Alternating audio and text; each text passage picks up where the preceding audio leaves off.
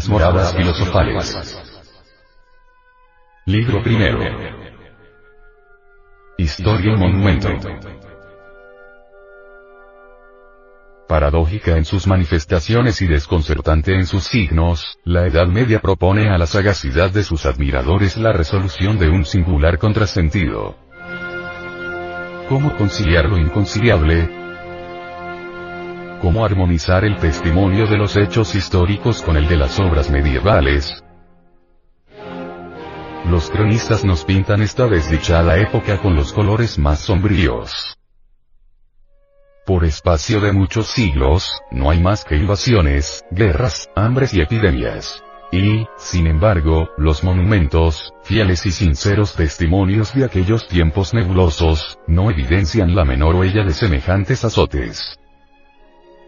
Muy al contrario, parecen haber sido construidos entre el entusiasmo de una poderosa inspiración de ideal y de fe por un pueblo dichoso de vivir, en el seno de una sociedad floreciente y fuertemente organizada. Debemos dudar de la veracidad de los relatos históricos, de la autenticidad de los acontecimientos que registran y creer, con la sabiduría de las naciones, que los pueblos felices no tienen historia, a menos que, sin refutar en bloque toda la historia, se prefiera descubrir, en una ausencia relativa de incidentes, la justificación de la oscuridad medieval. Sea como fuere, lo que se mantiene innegable es que todos los edificios góticos sin excepción reflejan una serenidad, una expansividad y una nobleza sin igual. Si se examina de cerca la expresión de la estatuaría, en particular, pronto se sentirá uno edificado por el carácter apacible y la tranquilidad pura que emanan de aquellas figuras. Todas están en calma y sonrientes, y se muestran afables y bondadosas. Humanidad lapidaria, silenciosa y de buena compañía. Las mujeres poseen esa lozanía que revela bastante, en sus modelos, la excelencia de una alimentación rica y sustancial.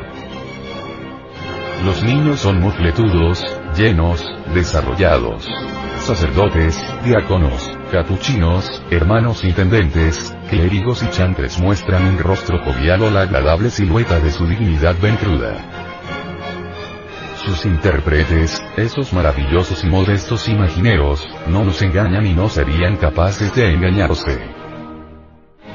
Toman sus tipos de la vida corriente, entre el pueblo que se agita en torno a ellos y en medio del cual viven. Una gran cantidad de esas figuras, tomadas al azar de la callejuela, de la taberna o de la escuela, de la sacristía o del taller, tal vez están recargados o en exceso acusados, pero en la nota pintoresca, con la preocupación por el carácter, por el sentido alegre y la forma amplia. Grotescos si se quiere, pero grotescos alegres y llenos de enseñanza sátiras de gentes a las que gusta reír, beber, cantar y darse buena vida.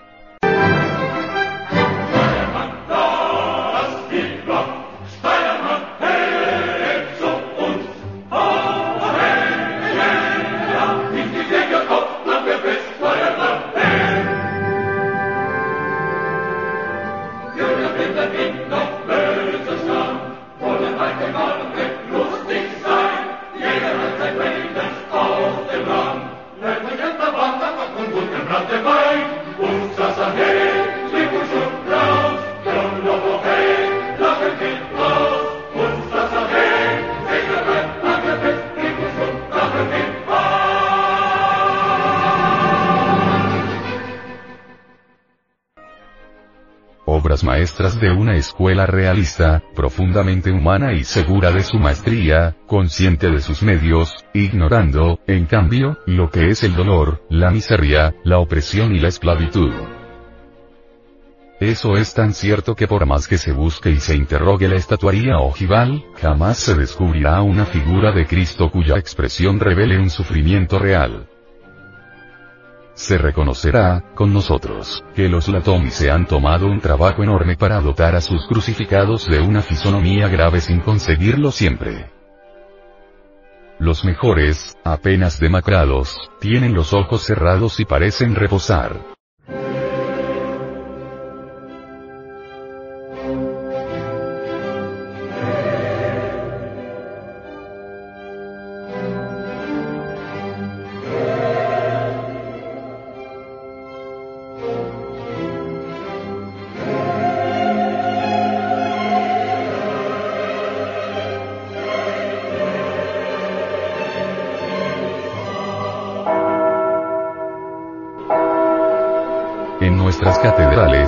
Escenas del juicio final muestran demonios gesticulantes, contrahechos y monstruosos, más cómicos que terribles. En cuanto a los condenados, malditos anestesiados, se cuecen a fuego lento en su marmita, sin lamentos vanos ni dolor verdadero. Esas imágenes libres, viriles y sanas, prueba hasta la evidencia que los artistas de la Edad Media no conocieron en absoluto el espectáculo deprimente de las miserias humanas. Si el pueblo hubiera sufrido, si las masas hubieran gemido en el infortunio, los monumentos nos hubieran conservado testimonio de ello pero sabemos que el arte, esa expresión superior de la humanidad civilizada, no puede desarrollarse libremente sino a favor de una paz estable y segura. Al igual que la ciencia, el arte no sería capaz de revelar su genio en el ambiente de sociedades en desorden. Todas las manifestaciones elevadas del pensamiento humano están en él. Revoluciones, guerras y revueltas le son funestas.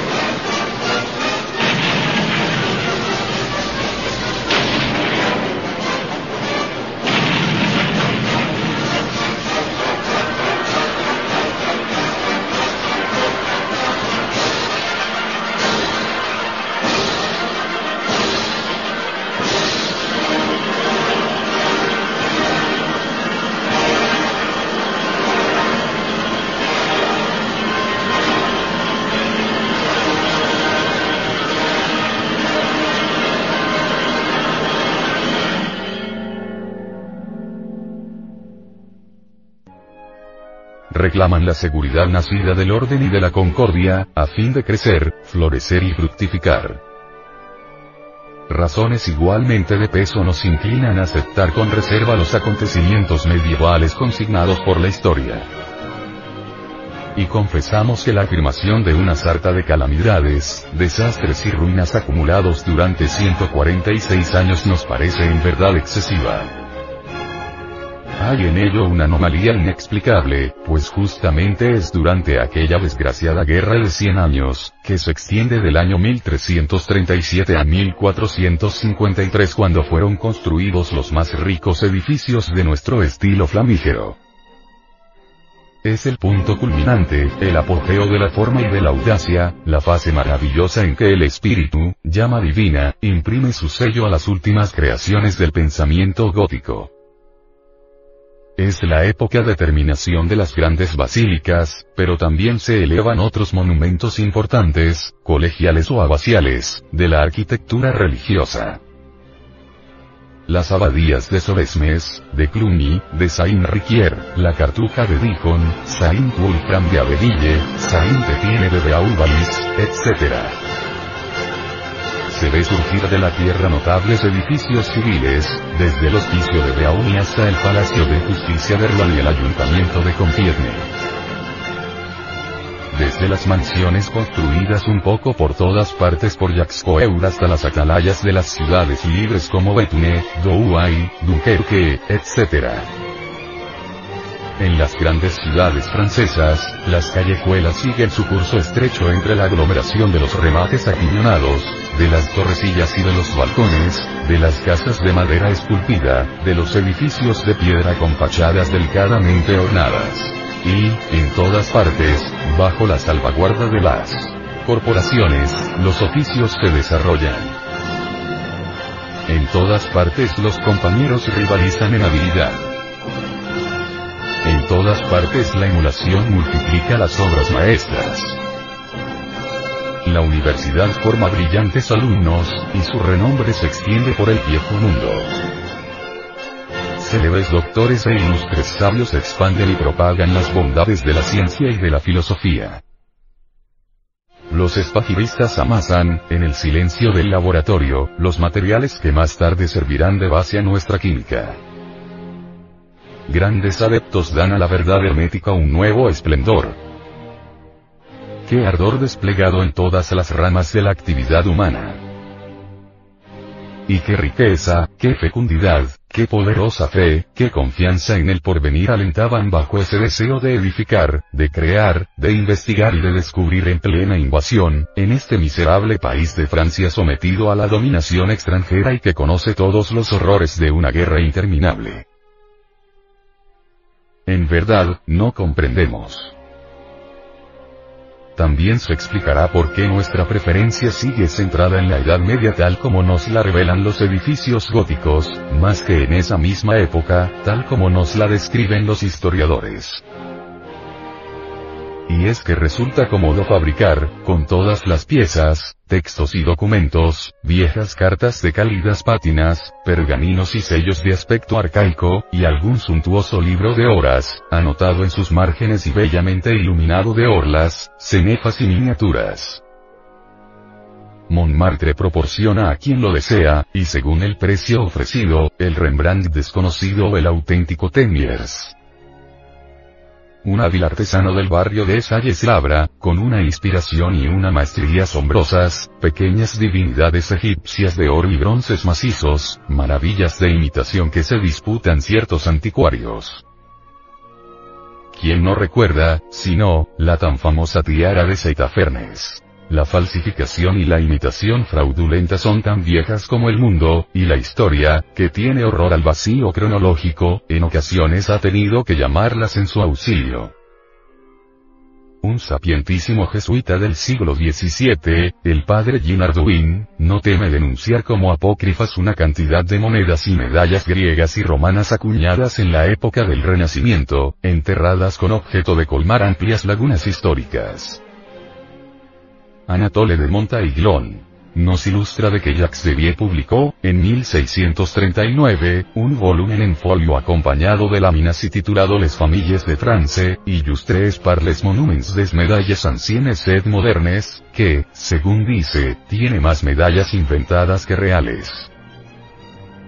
Convengamos en que para suministrar a la historia la documentación que le faltaba, Jacques Devier utilizó un procedimiento más rápido y económico que el denunciado por el padre Ardouin.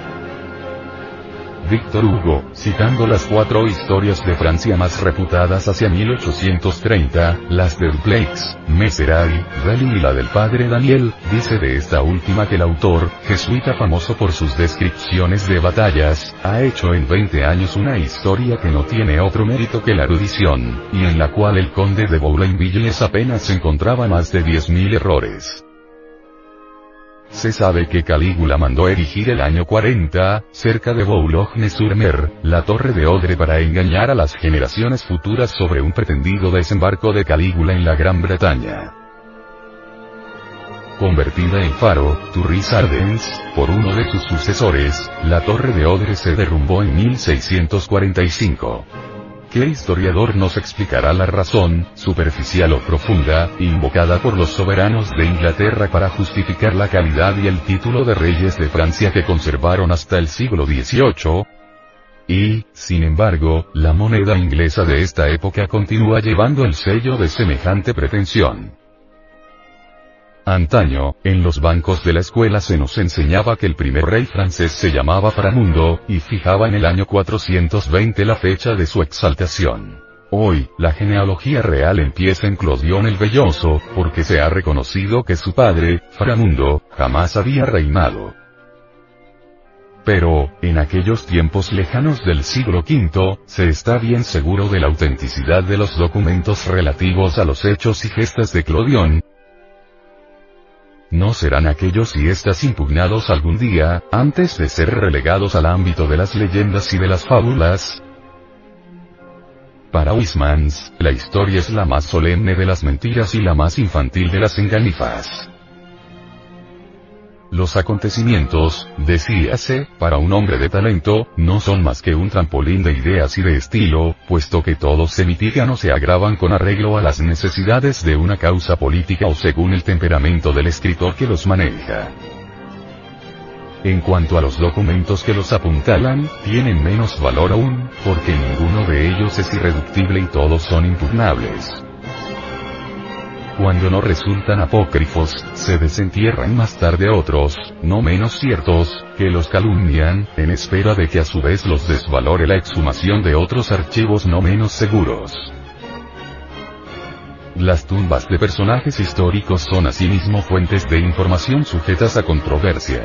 Lo hemos comprobado más de una vez. Los habitantes de Bérgamo se encontraron en 1922 con una empresa desagradable. Podían creer que su celebridad local, aquel ardoroso condottiere, Bartolomeo Coleoni, que llenó en el siglo XV los anales italianos con sus caprichos belicosos, no fue sino una sombra legendaria, sin embargo, ante una duda del rey, de visita en Bergamo, la municipalidad mandó trasladar el mausoleo, adornado con la célebre estatua ecuestre, abrir la tumba, y todos los asistentes comprobaron, no sin estupor, que estaba vacía. En Francia, al menos, no se lleva tan lejos la audacia.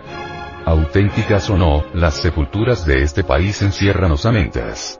Amédée de Pontieu-Dos narra que el sarcófago de Franco Ismirón, edil parisiense de 1604, fue hallado a raíz de las demoliciones de la casa número 13 de la Rue d'Arcolé, inmueble erigido sobre los cimientos de la iglesia de Sainte-Marine, en la cual había sido inhumado. El féretro de plomo, escribe ese autor, tiene la forma de una elipse estrangulada. El epitafio estaba borrado. Cuando se levantó la tapa del ataúd no se encontró más que un esqueleto rodeado de una especie de hollín negruzco mezclado con polvo. Cosa singular, no se descubrieron ni las insignias de su cargo, ni su espada, ni su anillo, etc. Ni tan siquiera trazas de su escudo de armas. Sin embargo, la Comisión de Bellas Artes, por boca de sus expertos, declaró que con seguridad era el gran edil parisiense, y sus ilustres reliquias fueron trasladadas a la cripta de Notre Dame. Un testimonio de semejante valor lo señala Fernand Bournon en su obra París Atlas. No hablaremos más que para memoria, dice, de la casa cita en el que Aux Fleurs, del que lleva los números 9 y 11, y que una inscripción, sin sombra de autenticidad ni tan siquiera de verosimilitud señala como la antigua residencia de Eloísa y Abelardo en 1118, y reconstruida en 1849. Semejantes afirmaciones grabadas en mármol constituyen un desafío al buen sentido. Apresurémonos a reconocer que, en sus deformaciones históricas, el padre Loriquet muestra menos audacia. Permítasenos aquí una digresión destinada a precisar y definir nuestro pensamiento constituye un prejuicio muy enraizado aquel que, durante largo tiempo, hizo atribuir al sabio Pascal la paternidad de la carretilla volquete. Y aunque la falsedad de esta atribución esté hoy demostrada, no es menos cierto que la gran mayoría del pueblo persiste en considerarla fundada. Interrogada un escolarios responderá que ese práctico vehículo, por todos conocido, debe su concepción al ilustre físico. Entre las individualidades enrevesadas, alborotadoras y, a menudo, distraídas del mundillo escolar, el nombre de Pascal se impone a las jóvenes inteligencias sobre todo a causa de esta pretendida realización. Muchos escolares primarios, en efecto, ignorarán quién es Descartes, Miguel Ángel, Denis Papino Torricelli, pero no dudarán un segundo en lo referente a Pascal. Sería interesante saber por qué nuestros niños, entre tantos admirables descubrimientos cuya aplicación cotidiana tienen ante los ojos, conocen mejor a Pascal y a su volquete que a los hombres de talento a quienes debemos el vapor, la pila eléctrica, el azúcar de remolacha y la bujía esteárica. ¿Es acaso porque la carretilla volquete los afecta más de cerca, les interesa más o les resulta más familiar? Puede ser. Sea como fuere, el error vulgar que propagaron los libros elementales de historia podía ser fácilmente desenmascarado, pues bastaba, tan solo, con ojear algunos manuscritos iluminados de los siglos XIII y XIV, en los que muchas miniaturas representan a campesinos medievales utilizando la carretilla. E incluso, sin emprender tan delicadas búsquedas, una ojeada lanzada sobre los monumentos hubiera permitido restablecer la verdad. Entre los motivos que decoran una arquivolta del atrio septentrional de la Catedral de Beauvais, por ejemplo, un viejo rústico del siglo XV aparece representado empujando su carretilla, de un modelo semejante a las que utilizamos en la actualidad. El mismo utensilio se advierte a sí mismo en escenas agrícolas que forman el tema de dos misericordias esculpidas, procedentes de la sillería del coro de la abadía de Saint-Lucien, cerca de Beauvais, 1492-1500. Por añadidura, si la verdad nos obliga a negarle a Pascal el beneficio de una invención muy antigua, anterior en muchos siglos a su nacimiento, ello no sería capaz de disminuir en nada la grandeza y el vigor de su genio el inmortal autor de los pensamientos, del cálculo de probabilidades, e inventor de la prensa hidráulica, de la máquina de calcular, etc. Arrastra nuestra admiración mediante obras superiores y descubrimientos de envergadura distinta a la de la carretilla. Mas lo que importa destacar, lo que cuenta tan solo para nosotros es que, en la búsqueda de la verdad, es preferible apelar al edificio antes que a las relaciones históricas, en ocasiones incompletas, a menudo tendenciosas y casi siempre sujetas a reserva. A una conclusión paralela ha llegado André Heifer cuando, sorprendido por el inexplicable homenaje rendido por Adriano a la estatua de Nerón, hace justicia a las acusaciones inicuas formuladas contra ese emperador y contra Tiberio. Al igual que nosotros, niega toda autoridad a los relatos históricos, falsificados a propósito, concernientes a aquellos presuntos monstruos humanos, y no duda en escribir me fío más de los monumentos y de la lógica que de las historias. Sí, como hemos dicho, la impostura de un texto y la redacción de una crónica no exigen más que un poco de habilidad y de saber hacer, en contrapartida es imposible construir una catedral. Volvamos nuestra mirada, pues, a los edificios, que ellos nos proporcionarán más serias y mejores indicaciones. En ellos, al menos, veremos a nuestros personajes retratados a lo vivo, fijados en la piedra o en la madera con su fisonomía real, su vestido y sus gestos, ya figuren en escenas sagradas o compongan temas profundos. Tomaremos contacto con ellos y no tardaremos en amarlos. Tan pronto interrogaremos al segador del siglo XIII, que alza su voz en la portada de París, como al boticario del XV que, en el coro de Amiens, machaca no se sabe qué droga en su mortero de madera. Su vecino, el borracho de la nariz florida, no es un desconocido para nosotros, pues nos recuerda habernos encontrado, al azar de nuestras peregrinaciones, con ese alegre bebedor. ¿Acaso fuera nuestro hombre el que exclamara en pleno misterio, ante el espectáculo del milagro de Jesús en las bodas de Caná? Si escaboye fer secuile feait, tout la mer de Galilée seroit en vin mue.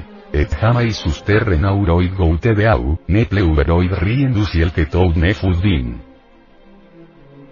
Si supiera hacer lo que él hace todo el mar de Galilea sería hoy convertido en vino, y jamás en la tierra habría gota de agua, ni llovería nada del cielo que no fuera todo vino y a ese mendigo escapado de la corte de los milagros, sin otro estigma de miseria que sus andrajos y sus piojos, también le reconocemos. Es a él a quien los cofrades de la pasión ponen en escena a los pies de Cristo y que, lamentable, pronuncia este soliloquio. Que regarde sus mes drapeaux son la que que maille. Jóvenes tantost. Baille lui, baille. Y de mí. Un pobre hombre napol dami dos. Miro bajo mis andrajos si me han echado alguna moneda. Luego oigo. Entrégalo, entrégalo. No hay ni medio dinero. Un hombre pobre no tiene amigos. Pese a todo cuanto haya podido escribirse, debemos, de bueno o de mal grado, acostumbrarnos a la verdad de que, al comienzo de la Edad Media, la sociedad se elevaba ya a un grado superior de civilización y esplendor. Juan de Salisbury, que visitó París en 1176, expresa a este respecto en su Policration el más sincero entusiasmo. Cuando veía, dice, la abundancia de subsistencias, la alegría del pueblo, el buen aspecto del clero, la majestad y la gloria de la iglesia y las diversas ocupaciones de los hombres admitidos al estudio de la filosofía, me ha parecido ver esa escala de Jacob cuyo coronamiento alcanzaba el cielo y por la que los ángeles subían y bajaban. Me he visto forzado a confesar que, en verdad, el Señor estaba en ese lugar y que yo lo ignoraba. También acudió a mi espíritu este pasaje de un poeta. Feliz aquel a quien se asigna este lugar por exilio.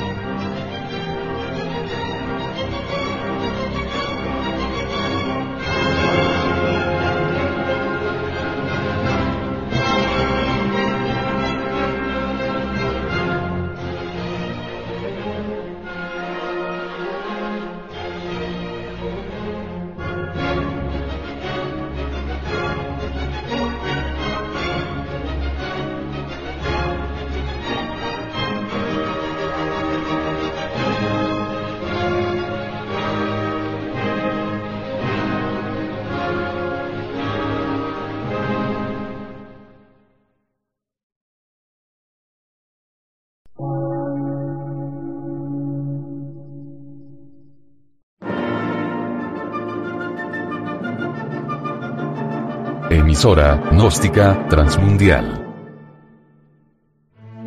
Por una nueva civilización y una nueva cultura, sobre la faz de la Tierra.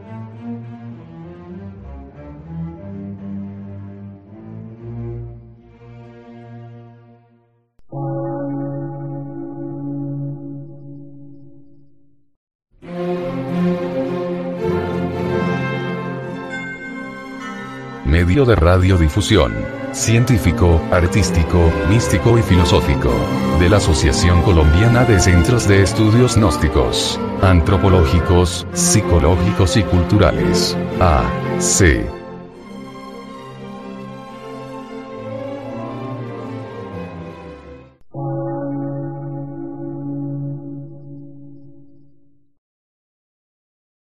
Lectura en movimiento. Difusión sin fronteras.